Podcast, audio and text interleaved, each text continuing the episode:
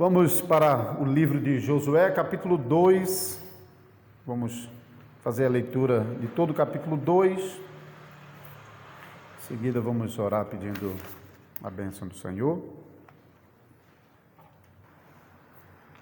De Sitim enviou Josué, filho de Num, dois homens secretamente como espias, dizendo: Andai e observai a terra e Jericó. Foram, pois, e entraram na casa de uma mulher prostituta, cujo nome era Raabe, e pousaram ali. Então se deu notícia ao rei de Jericó, dizendo: Eis que esta noite vieram aqui uns homens dos filhos de Israel para espiar a terra. Mandou, pois, o rei de Jericó dizer a Raabe: Faze sair os homens que vieram a ti e entraram na tua casa, porque vieram espiar toda a terra. A mulher, porém, havia tomado e escondido os dois homens e disse: É verdade que os dois homens vieram a mim, porém eu não sabia de onde eram. Havendo-se de fechar a porta, sendo já escuro, eles saíram. Não sei para onde foram, e depois eles depressa, porque os alcançareis. Ela, porém, os fizera subir ao eirado e os escondera entre as canas de linho que havia disposto em ordem no eirado. Foram-se aqueles homens após os espia pelo caminho que dá aos vales do Jordão, e havendo saído os que iam após eles, fechou-se a porta. Antes que os espias se deitassem, foi ela ter com eles ao eirado, e lhes disse: Bem sei que o Senhor vos deu esta terra e que o pavor que infundis caiu sobre nós, e que todos os moradores da terra estão desmaiados porque temos ouvido que o Senhor secou as águas do Mar Vermelho diante de vós, quando saíes do Egito, e também o que fizeste aos dois reis dos amorreus, Seom e Og, que estavam além do Jordão, os quais destruístes. Ouvindo isto, desmaiou, desmaiou-nos o coração, e em ninguém mais há ânimo algum, por causa da vossa presença, porque o Senhor vosso Deus é Deus em cima nos céus e embaixo na terra.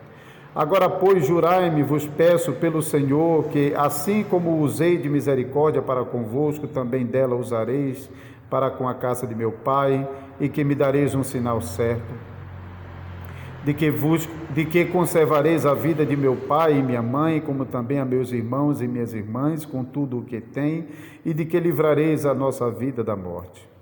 Então lhe disseram os homens: a nossa vida responderá pela vossa, se não denunciardes essa nossa missão. E será, pois, que, dando-nos o Senhor esta terra, usaremos contigo de misericórdia e de fidelidade.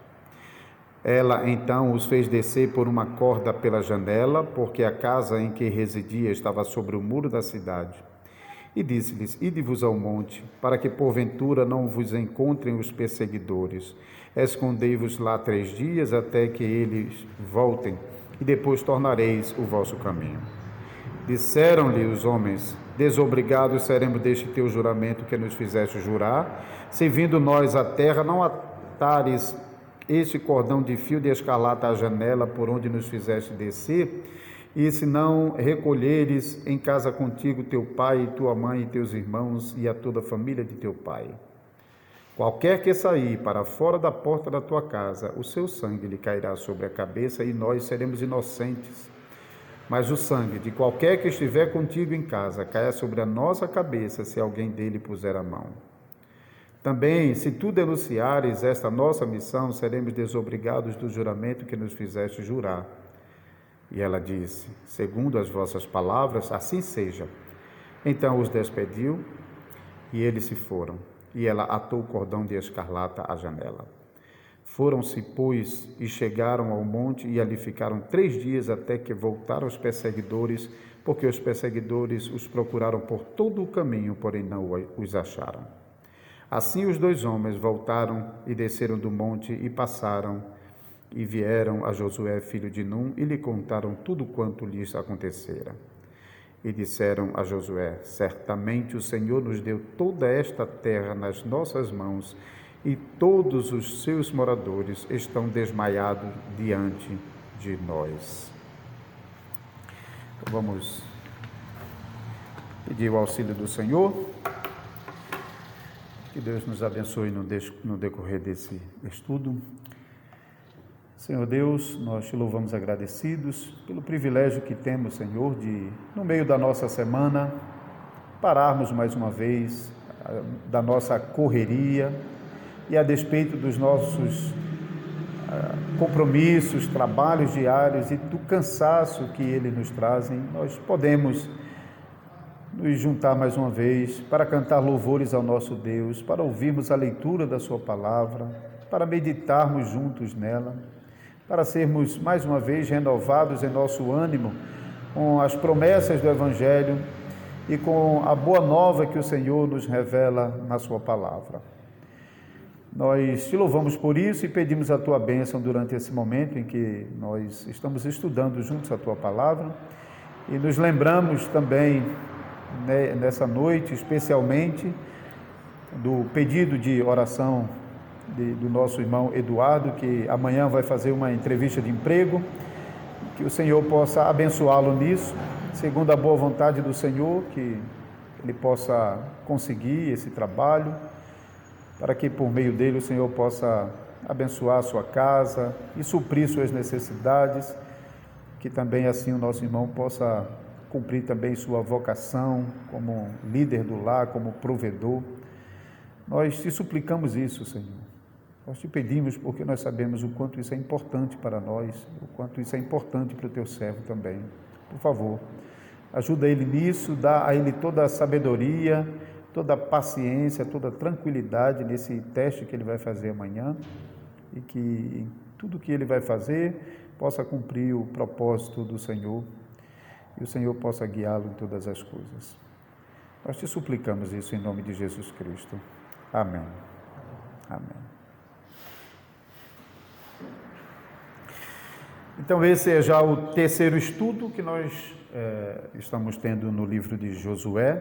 Tivemos o primeiro estudo introdutório, apresentando a, o livro, e depois então, o capítulo primeiro, é, falando sobre o contexto da, da promessa de Deus é, renovada ao povo e os preparativos, os primeiros preparativos para a travessia do Jordão. Agora nós estamos vendo Josué enviando os espias a Jericó. Geralmente, quando esse capítulo é tratado, há muita ênfase sobre, sobre os espias em si, hein? há muita ênfase sobre a, o trabalho dos espias e a, a prostituta Raabe. Mas muitas vezes o, o, o centro mesmo desse capítulo 2 acaba ficando meio despercebido com tantas informações que são exploradas. Por exemplo, às vezes pessoas usam o capítulo 2 para falar da mentira de Raabe, às vezes, como até em alguns hinos evangélicos, o capítulo 2 é destacado por causa do fio de escarlata que ficou que devia ficar pendurado na janela da casa de Raabe. Mas o evangelho que de fato está brotando aqui do capítulo 2, às vezes acaba não aparecendo. E nós queremos concluir então a explicação desse capítulo 2, mostrando então como o evangelho brota desse capítulo 2. Olhando um pouquinho, já que nós estamos fazendo a leitura é, e a explicação das partes desse, desse livro, Observe os irmãos no capítulo 2, dos versículos 1 ao 7, está descrevendo então o, o envio dos espias até Jericó e a, a, a, as consequências disso, né? a entrada deles, a, chegada deles na casa de Raabe, a confusão que isso está causando na cidade, então tudo isso está sendo descrito até o versículo 7 é, o propósito de Josué com o envio dos discípulos.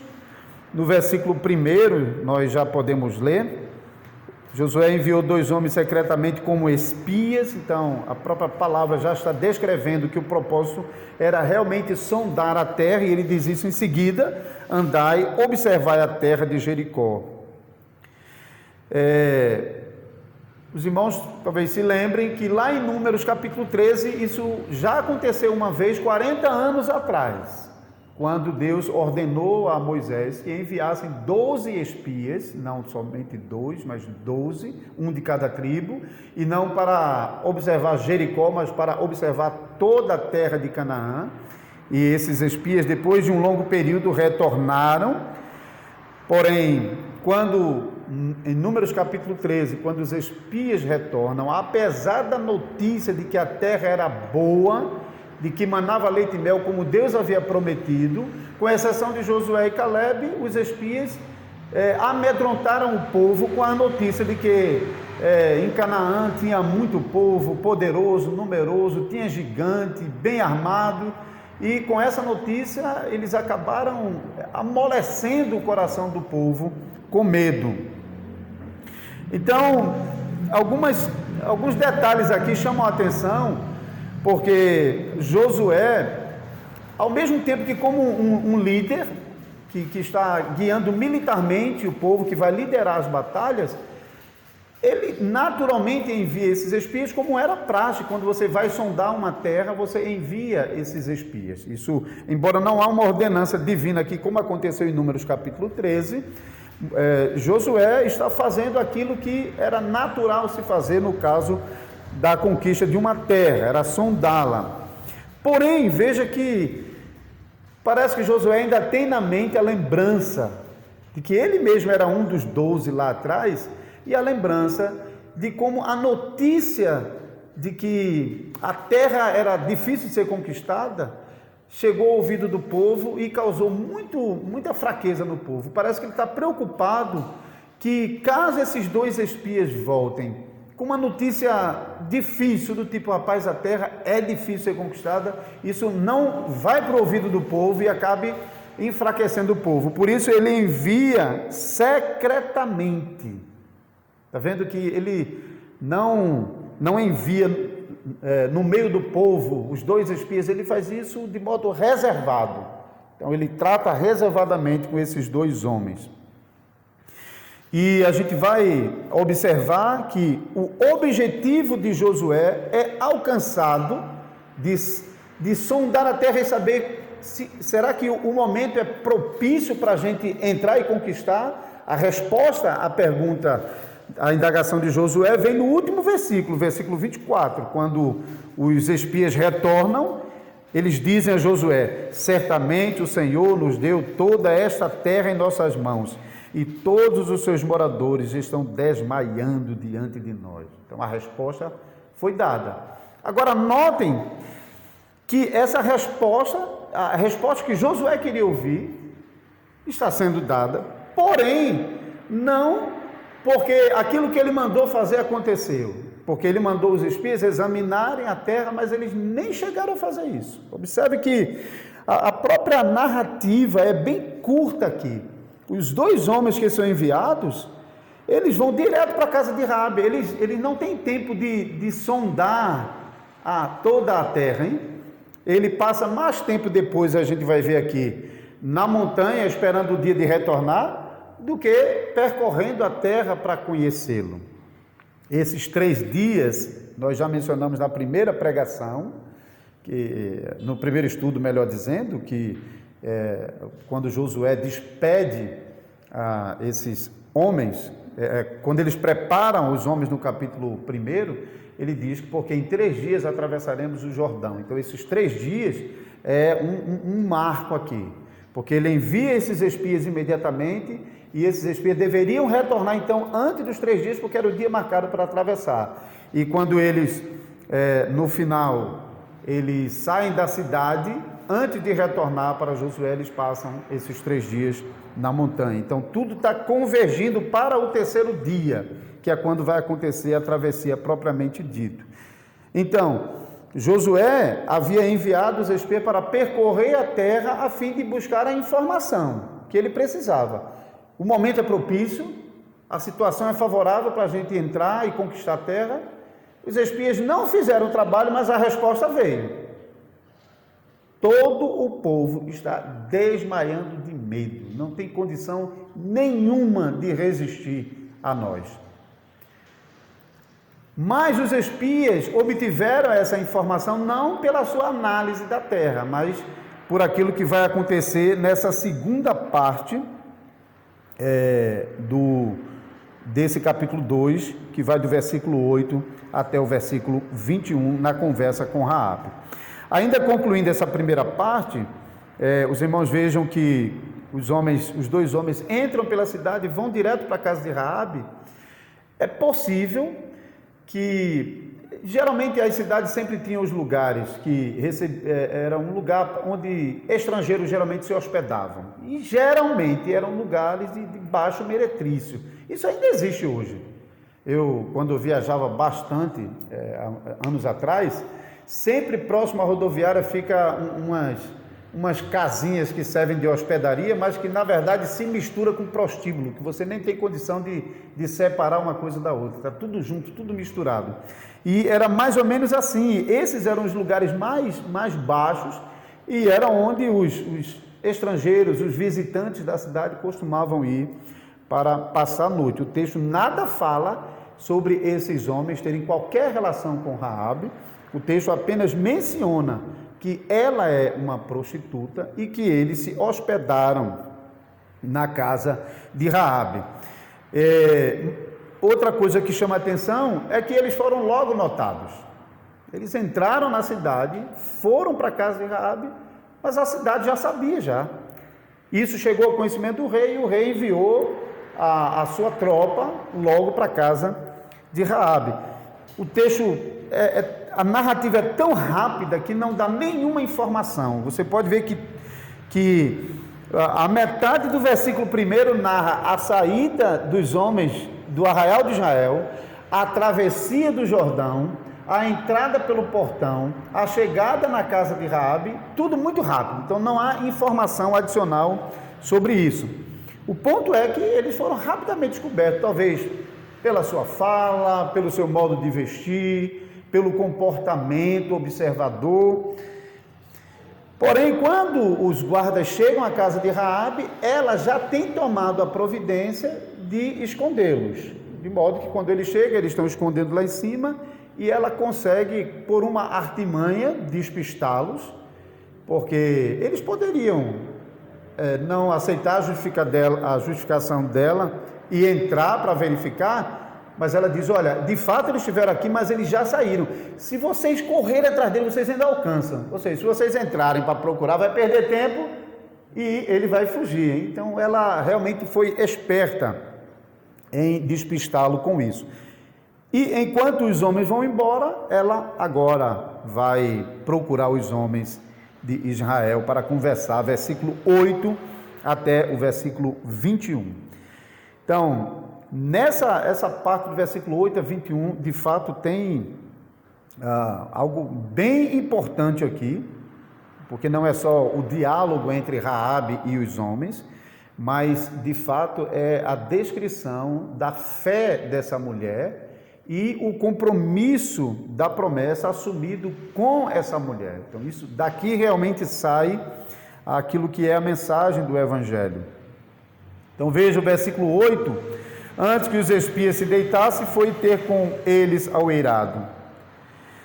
E o que Raabe descreve agora é um conhecimento que já existia em Canaã e particularmente em Jericó acerca do Deus de Israel e de tudo que o Deus de Israel vinha fazendo desde que tirou o povo de Israel do Egito. Veja que essas essas notícias sobre o Deus de Israel, os atos redentivos, os atos poderosos, já eram conhecidos das nações. No caso de, da, da, saída do povo de Israel do Egito e a travessia do, do Mar Vermelho, você pode ver isso no versículo 10.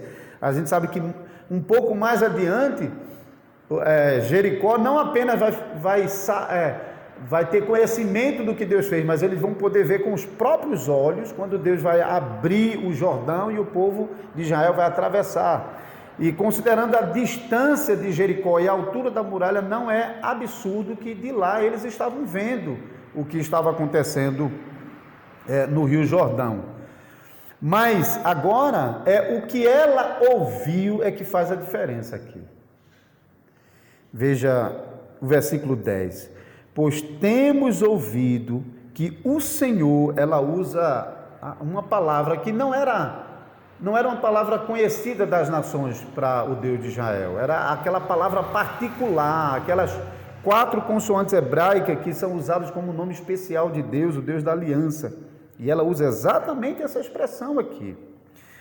Então, como o Senhor, que o Senhor fez que o Senhor secou a, as águas do Mar Vermelho diante de vós, quando saías do Egito, e também o que fizesse aos dois reis dos amorreus, Seom e Og, que estavam além do Jordão, os quais destruístes.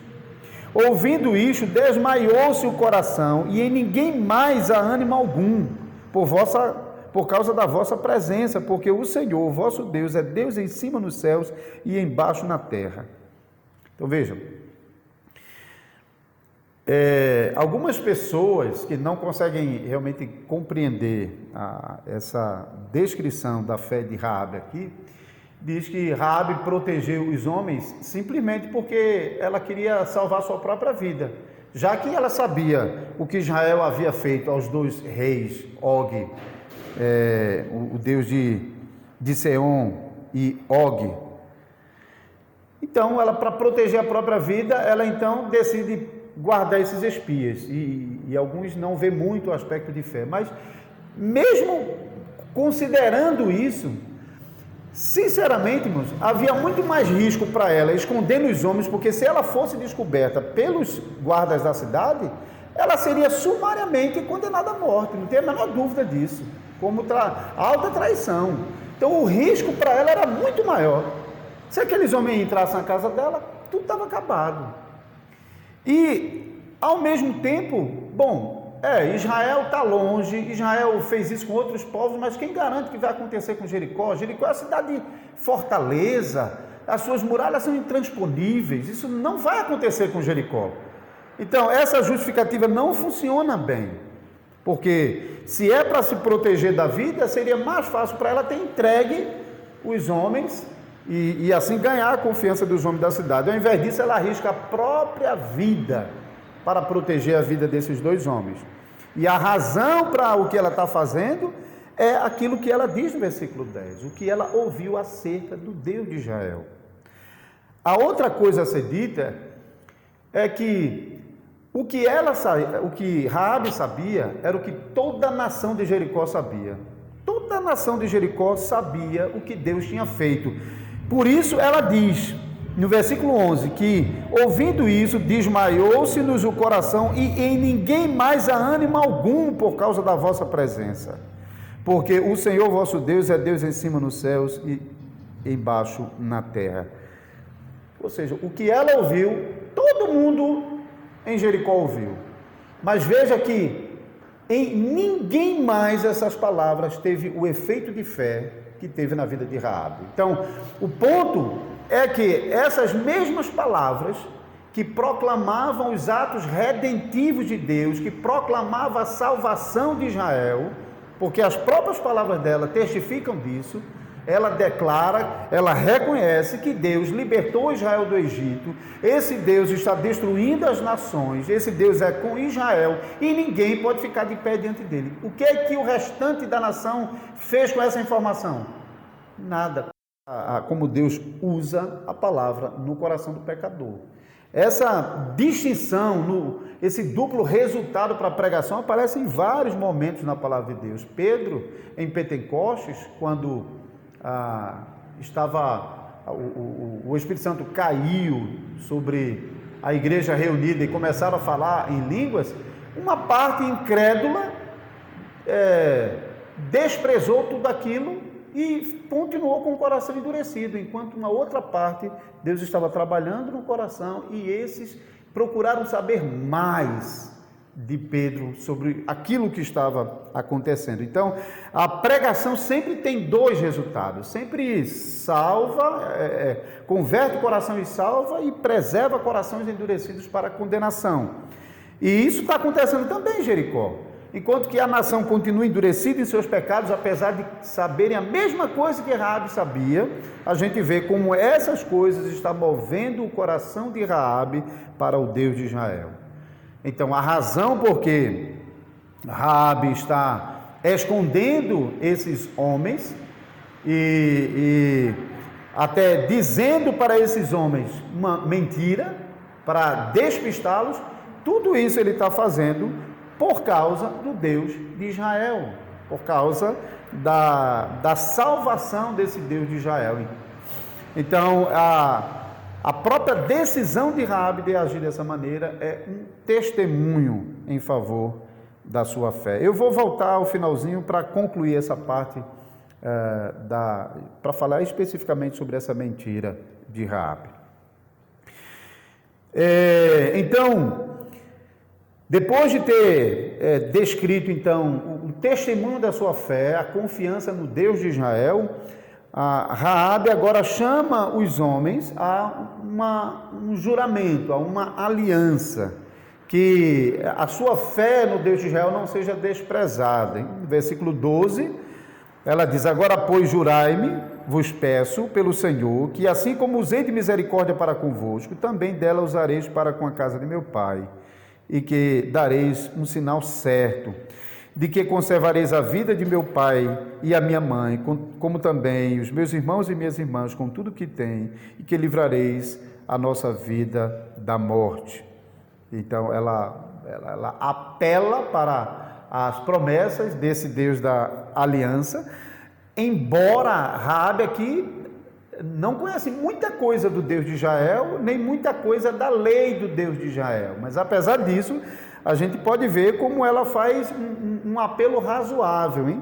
Depois de demonstrar a fé no Deus de Israel, ela realmente é, pede misericórdia, ela clama por misericórdia ao Deus de Israel por meio desses espias. E eles então assumem um compromisso com ela, de que se for mantido esse, esse acordo que está servindo como juramento, ou seja, de não denunciá-los e de no dia em que eles virem para Jericó todos permanecerem dentro da mesma casa, então era um compromisso que eles deveriam cumprir, protegendo ela, a Raabe e toda a sua família, Porém, se das duas coisas alguma falhasse, eles também ficariam desobrigados desse compromisso. E antes de ir embora, inclusive, ele dá um sinal, porque ela pediu um sinal, hein? Veja no versículo no versículo 12. Agora, pois, jurai-me, vos peço pelo Senhor, que assim como usei de misericórdia para convosco, também usarei para com a casa de meu pai e que me dareis um sinal certo. Então, os homens empenham a sua palavra de compromisso de que assim será feito com ela e dá um sinal que é a, aquele sinal que vai ser colocado na, na, na janela que vai ajudar a identificar o, o lugar da casa dela. Às vezes tem, tem sido colocado muita ênfase sobre esse sinal para logo fazer ligação com o sangue de Jesus e às vezes você pega um caminho que não tem mais volta. Seguramente a ideia do sangue está presente aqui porque ele mesmo fala, os espias falam que se alguém não cumprir, que o seu sangue caia sobre a sua cabeça. E se nós descumprirmos, que o sangue caia sobre a nossa cabeça. Então o juízo certamente está presente mas eu acho que não precisamos enfatizar demais esse ponto, porque o que de fato está é, chamando a atenção aqui é a misericórdia de Deus manifestada com essa família. E eu vou voltar a isso também no final. Então, esses homens, antes de descer e antes de ir embora, lembre-se que os portões da cidade já estavam fechados, versículo 5. Havendo-se de fechar a porta, sendo já escuro, saíram, não sei para onde foram, ide após eles depressa, porque os alcançareis. Versículo 7: Foram-se aqueles homens após os espias pelo caminho que dá aos vales do Jordão, e havendo ele saído, os que iam após ele, fechou-se a porta. Então, a cidade já estava fechada, então esses homens, eles depois de Raabe descer do seu telhado, onde eles ficaram escondidos lá debaixo das canas, ele desce pela pela muralha, porque o texto diz a casa dela estava é, construída na muralha. É, versículo 15: Ela então os fez descer por uma corda pela janela, porque a casa em que residiam estava sobre os muros é, o muro da cidade. Então, é, alguns é, historiadores tentando descrever a natureza da casa de, de Raabe, não tem muita informação. E de um lado parece que a casa ficava nivelada a, a parede da muralha de tal forma que descendo da janela parece que já descia paralelo à muralha, mas outros falam que aqui tratava-se de muralhas. A cidade existia várias muralhas como em forma de um labirinto e que numa dessas muralhas então estava a casa de Raabe. O ponto é que de onde ela habitava, por meio de uma corda, permitia-se. Talvez para subir seria mais difícil, mas para descer isso acabava é, por contribuir.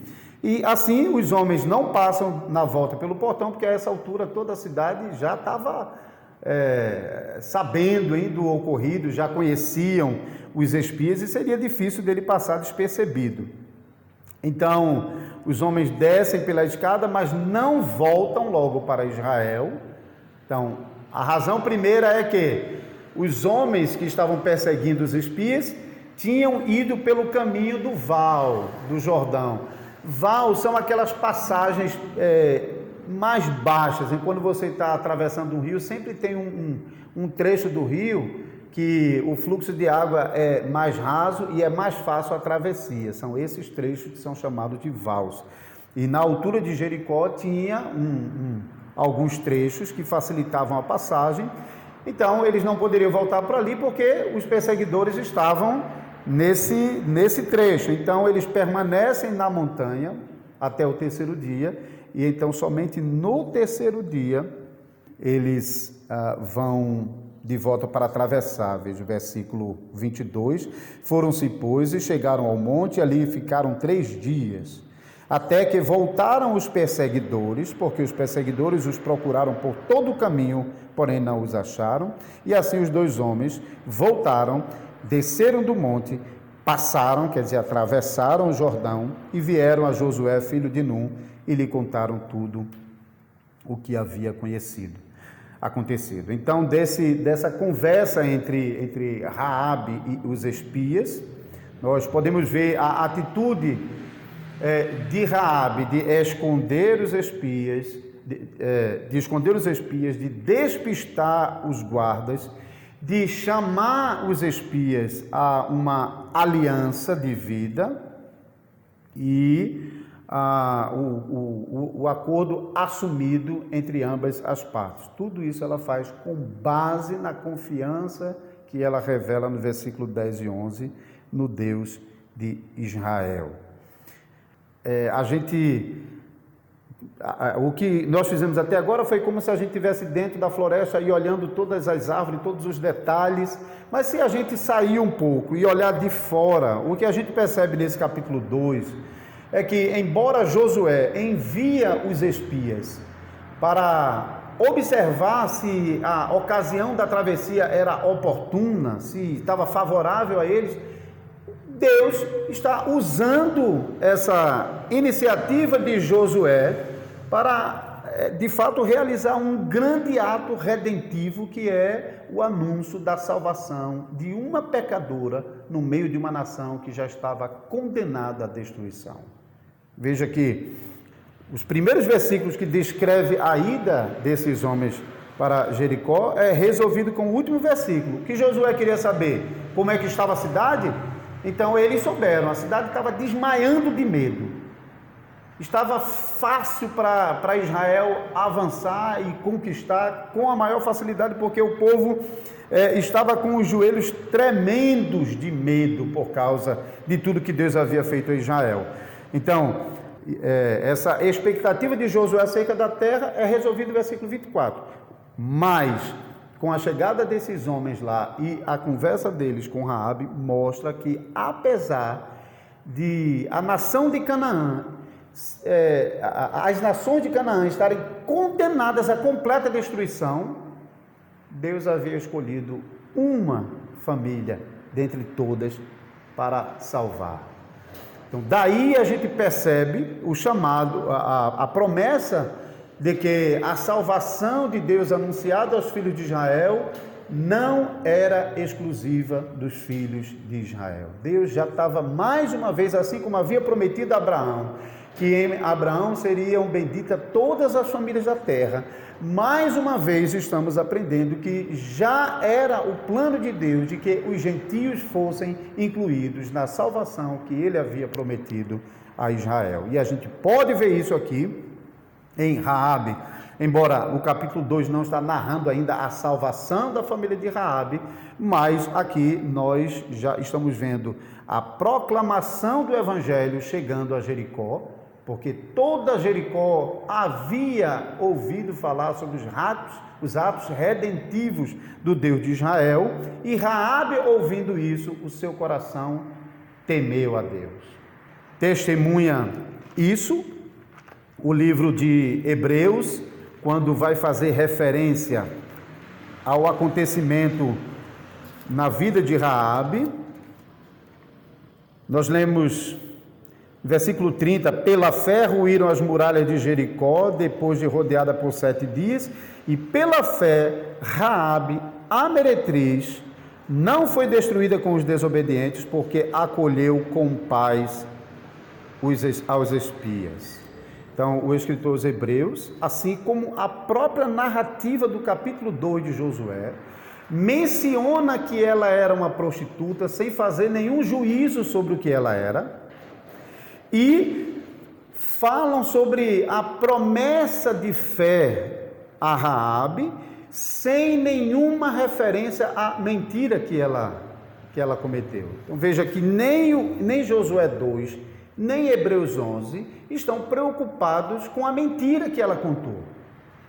Isso é importante para nós voltarmos a esse ponto para concluirmos. É, de fato, Rabi mentiu. Existe uma outra possibilidade de, de tentar resolver o que está acontecendo aqui em Jericó, porque a lei, de um lado, vai falar que nós não podemos mentir. Do outro lado, a lei vai falar que nós devemos proteger a vida do nosso próximo. Então, de vez em quando, duas passagens das Escrituras estão é, aparentemente em conflitos e na tentativa de solucionar esse conflito, às vezes é, alguns falam que a, a, a, mentira de Raabe foi um ato de, de fé, porque quando a, esses, esses dois aspectos estão lidando um contra o outro, então esse ato acaba sendo um ato que sobrepõe. Então, por ser uma, uma necessidade maior, isso se sobrepõe a outra necessidade. É mais ou menos aquele outro exemplo que sempre é, é contado nesses casos. Se você está na frente da sua casa e de repente ah, alguém correu e se escondeu e veio alguém atrás com uma arma para matar aquela pessoa. Aí o dilema é: e aí? Se você disser que a pessoa está escondida ali, ele vai matar. Mas se você não disser, você está mentindo. Então, é, às vezes, isso é, é, é, dito em termos de que não, é, aquele ato acaba sendo um ato correto e bom não é considerado uma mentira porque está protegendo a vida e naquele caso a vida é a coisa mais importante. Então, um mandamento acaba engolindo o outro. Mas quando o Senhor Jesus fala sobre os mandamentos, de fato, às vezes ele fala sobre um mandamento acima do outro e um mandamento maior do que o outro. E, e até no domingo passado de manhã eu falei sobre essa ordem aqui na pregação de manhã. E de fato, Jesus fala sobre o primeiro grande mandamento e o segundo, semelhante a ele. Mas, quando Jesus fala sobre o primeiro e o segundo mandamento, ele diz: desses dois dependem toda a lei e profeta. Não é que um, porque é maior que o outro, anula o outro. Não. Dos dois dependem toda a lei e os profetas. E quando Jesus vai censurar os, os, fariseus em Mateus 23, 23, que vocês dão o dízimo do ente, do cominho, da hortelã, mas nega a essência da lei, a justiça, o amor e a fé, eles façam isso sem desprezar aquilo. Então, ele, quando ele diz que um é mais importante do que o outro, ele não diz que então isso aqui pode colocar isso aqui de lado. Não. E isso aqui e isso aqui devem realmente estar juntos. Então, quando nós olhamos para a mentira de Raabe, nós não precisamos tentar justificar a mentira dela para transformar a mentira dela em uma coisa justificável, correta, boa e necessária como parte do plano. Não, não precisamos. Veja que no começo, Josué tomou a iniciativa de enviar os espias para fazer uma coisa, espiar a terra. Eles nem chegaram a fazer isso. Mas Deus deu a resposta que Josué queria no final. O que eles ouviram de Raabe era que o povo estava amedrontado. Isso era tudo que Josué precisava saber e a resposta veio. Mas Deus usou soberanamente o envio dos espias para ir diretamente para casa de Raabe. Então, a despeito da mentira que Raabe contou, o que está contando aqui não é a mentira que ela contou. O que está contando aqui é o que ela ouviu e como ela creu no Deus de Israel. Então, a, a, a, a consequência da fé dela manifestada no ato de, de esconder os homens, os, tanto o escritor de Josué como a, o escritor hebreus nem estão levando em conta o fato de que ela mentiu. Isso, isso realmente fica de lado. Por quê? Porque não é pelas obras dela que ela é justificada. Não é se ela fez certo ou se ela fez errado. Como também não é o nosso caso. Nós não somos salvos com base no que a gente fez de certo ou no que a gente fez de errado.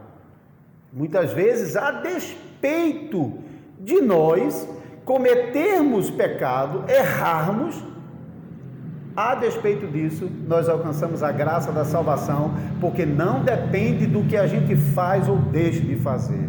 A salvação é obra graciosa de Deus. Então, quanto mais se, se aponta para, para a mentira de Raabe, para a atitude de Raabe, mais é, desconsidera aquilo que Deus está realizando naquele momento ali. Então, o que a gente tem que fazer é não focar demais em Raabe, mas focar principalmente naquilo que Deus está fazendo aqui. E ao olhar para as atitudes de Raabe, não ignorarmos que ela está cometendo um pecado, ela está mentindo, mas lembre-se mais uma vez, o que que Raabe conhecia da lei? Quase quase nada não, eu diria nada. Ela não conhecia nada. Tudo aquilo que a lei revela sobre o que é certo e o que é errado, Raabe não conhecia. Ela ouviu as notícias do Deus de Israel e ela creu no Deus de Israel com base nessas notícias dos atos redentivos. É, Raabe ainda haveria de aprender muito sobre o Deus de Israel, quando mais tarde ela fosse recebida dentro da nação de Israel e até chegando é, ao ponto de ser escolhida para ser uma das ancestrais do Salvador, do Messias. Então, em conclusão, não precisamos defender a mentira de Raabe como sendo uma coisa correta e de fazer qualquer manobra para isso, não. Podemos reconhecer ela de fato mentiu. Mas não é isso que está sendo avaliado aqui como ato de fé. Ainda que, é, moralmente falando, foi uma mentira, a despeito da mentira, Deus usou de misericórdia para com ela, Deus usou a própria mentira de Rabi para proteger os homens e assim anunciou a sua graça salvadora sobre Raabe. Assim como o escritor dos Hebreus faz. Não menciona a mentira de Raabe. Isso não é a coisa mais relevante. Quando eu preguei no capítulo 2, eu fiz a mesma coisa. Eu só mencionei a mentira de Raabe porque está no texto. Mas eu não fiquei muito tempo explicando isso, porque não é isso que o texto está fazendo. O texto realmente não está dando ênfase à, à sua fraqueza, mas o texto enfatiza a sua fé. Ela creu no Deus de Israel, e porque ela creu no Deus de Israel, ela então protegeu aqueles homens, confiando que o Deus de Israel ia destruir a nação pecadora de Jericó.